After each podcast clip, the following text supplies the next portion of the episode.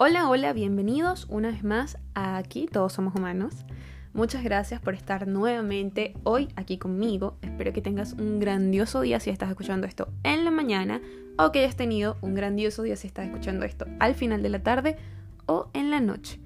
El episodio de hoy es corto pero contundente. Es un poco mi percepción de la obediencia y bueno, nada, espero que disfruten de este episodio y que si es así, lo compartan con alguien a quien ustedes también crean que les pueda gustar.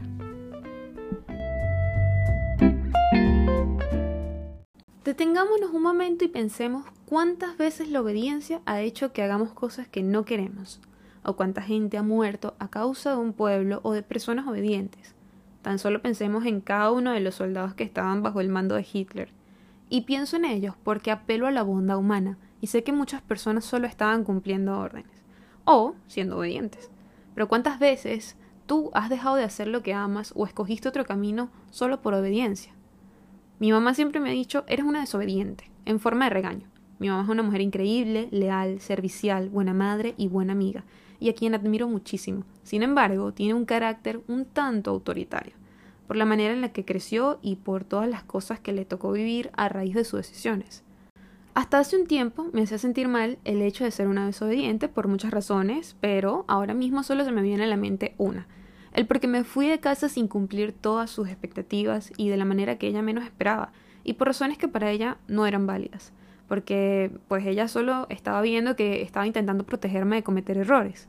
Pero ¿cómo podríamos no cometer errores? Es algo que está, no sé, en nuestro ADN cósmico. Es la manera en la que aprendemos, es la manera en la que nos desarrollamos, es como crecemos y como encontramos nuestro camino. Ojalá fuera tan fácil como solo ser obedientes.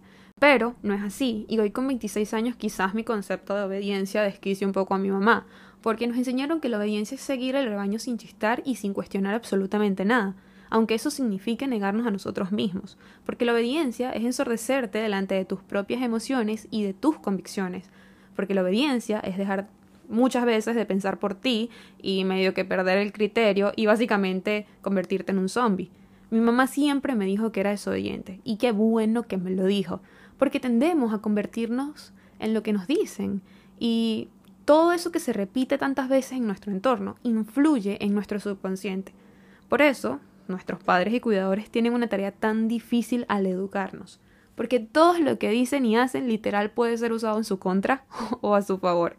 Nos enseñaron que la obediencia es uno de los valores que sobre todo las niñas y mujeres debemos tener como principal virtud. Nos enseñaron que la obediencia es un acto de fe y que la desobediencia es el resultado de la incredulidad. Nos enseñaron que solo la obediencia abre puertas.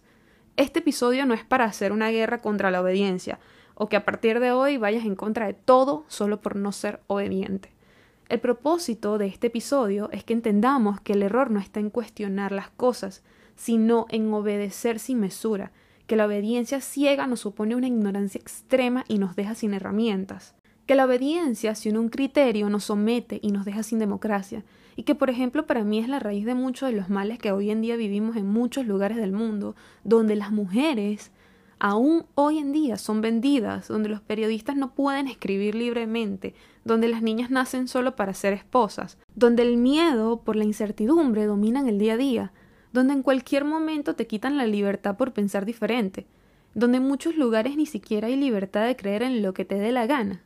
Este episodio es porque la libertad consiste en el dominio absoluto de nosotros mismos, y que como decía Lana Carrilero, ¿de qué sirve tener tantos pájaros en la cabeza si ninguno sabe volar?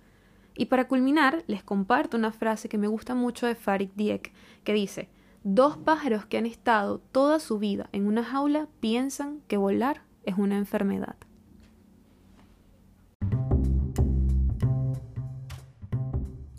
Y bueno, si este episodio te gustó y crees que podría gustarle o servirle a alguien más, compárteselo. No olvides suscribirte y apretar la campanita de notificaciones para que no te pierdas ninguno de mis episodios. Bye bye, besos.